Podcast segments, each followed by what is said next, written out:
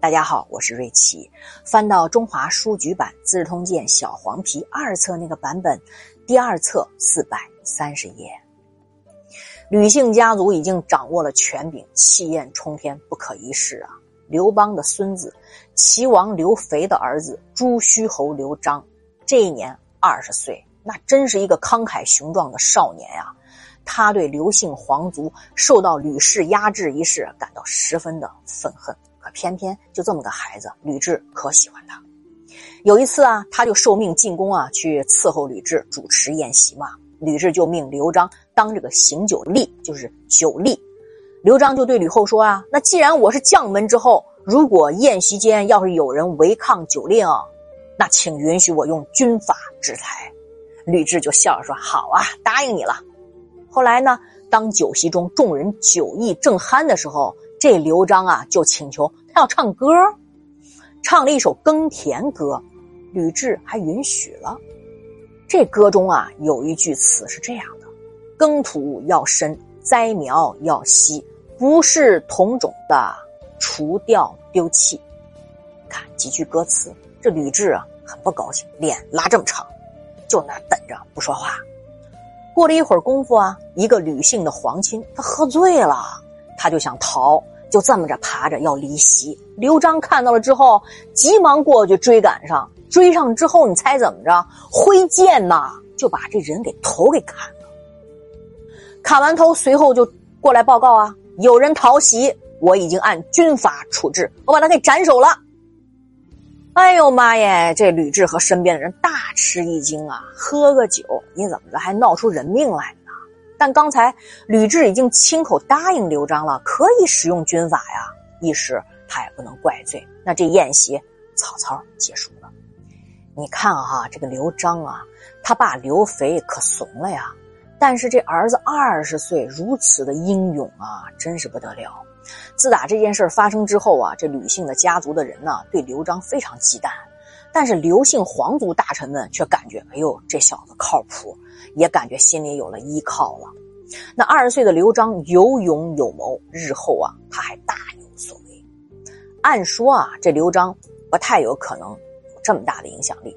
他之所以不死啊，其实吕雉啊。看他还是一个大娃啊，以及他吕家女婿的身份而已。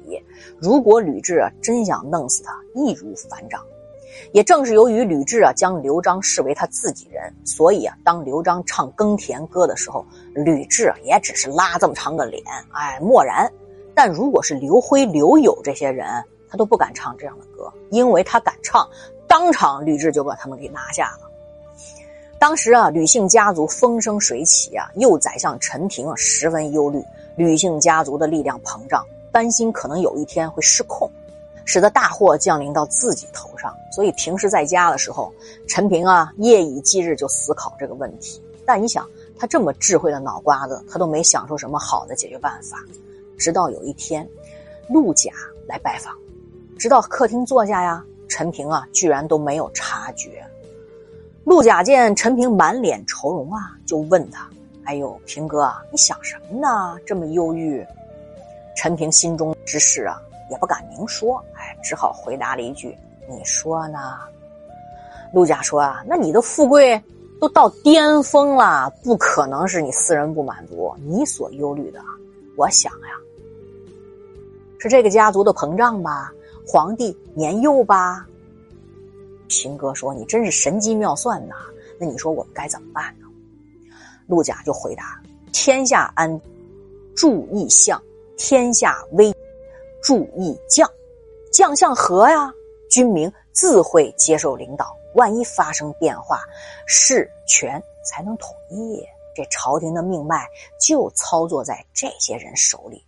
我曾经想把这话告诉太尉周勃，但周勃呀。”跟我虽然是好朋友，平时我们在一起喝酒打斗，老开玩笑，所以啊，他不会重视或者明白我想说话的重要性。我这么着就一直没开了口。我想，你为什么不跟周勃建立一下深厚的友谊，互相连接连接啊？接着，他就向陈平分析将来啊这个吕姓家族所面临的几个关键性的问题。这陈平顿然醒悟，于是啊，他就用陆贾的谋略啊，先送给周勃万两黄金，哎，各种贵重的礼物、名酒啊，他为周勃祝寿。周勃呀，也以同等价值的礼物回报。这俩人不缺钱，这么一来一去，礼尚往来，又是旧部下，又是老相识，这么长此以往，这两个人的情谊就像往日一样，哎，又逐步加深了，暗自联手。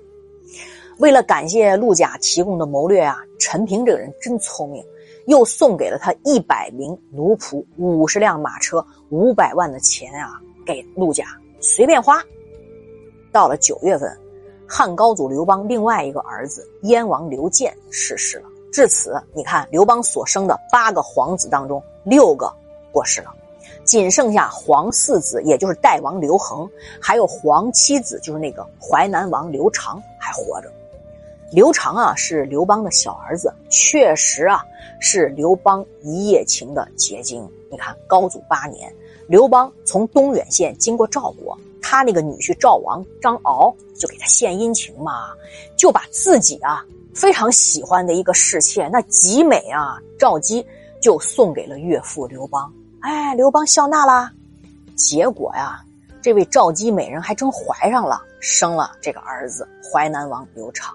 刘邦也没想到啊，啊自己那么大了年龄了，一夜风流还留下这个情债，所以对于这个私生子啊不喜欢。而刘长的母亲因为没有受到应有的待遇啊，很生气，自杀了。父亲的不待见，母亲的早早离世啊，给年幼的刘长留下了很大的心理创伤啊。这孩子打小啊，这愤怒的种子啊，就埋下了，总想着有一天为自己的母亲报仇呢。燕王刘建死后啊，他的姬妾生了有一个儿子，就是现在的辈分算，应该喊吕雉为奶奶。谁曾想啊？这奶奶真狠心啊，下毒手啊，就把这个小孙子给杀了。王位无人继承，于是这个燕国直接被撤销了。本年朝廷对南越称帝、侵犯汉朝一事就做出反应了，派龙厉侯周造率军去攻打南越。南越国的首都在番禺，吕氏家族啊，因吕雉而兴啊，才有了后来的作威作福，甚至力压开国皇帝刘邦刘氏的皇族。那么，如果吕雉死了，吕氏家族会迎来什么样的命运呢？吕雉好端端的，她怎么着在出行后短短几个月里就死了呢？可精彩了！我明天分解。今天呢，就到这里吧，爱你们，晚安。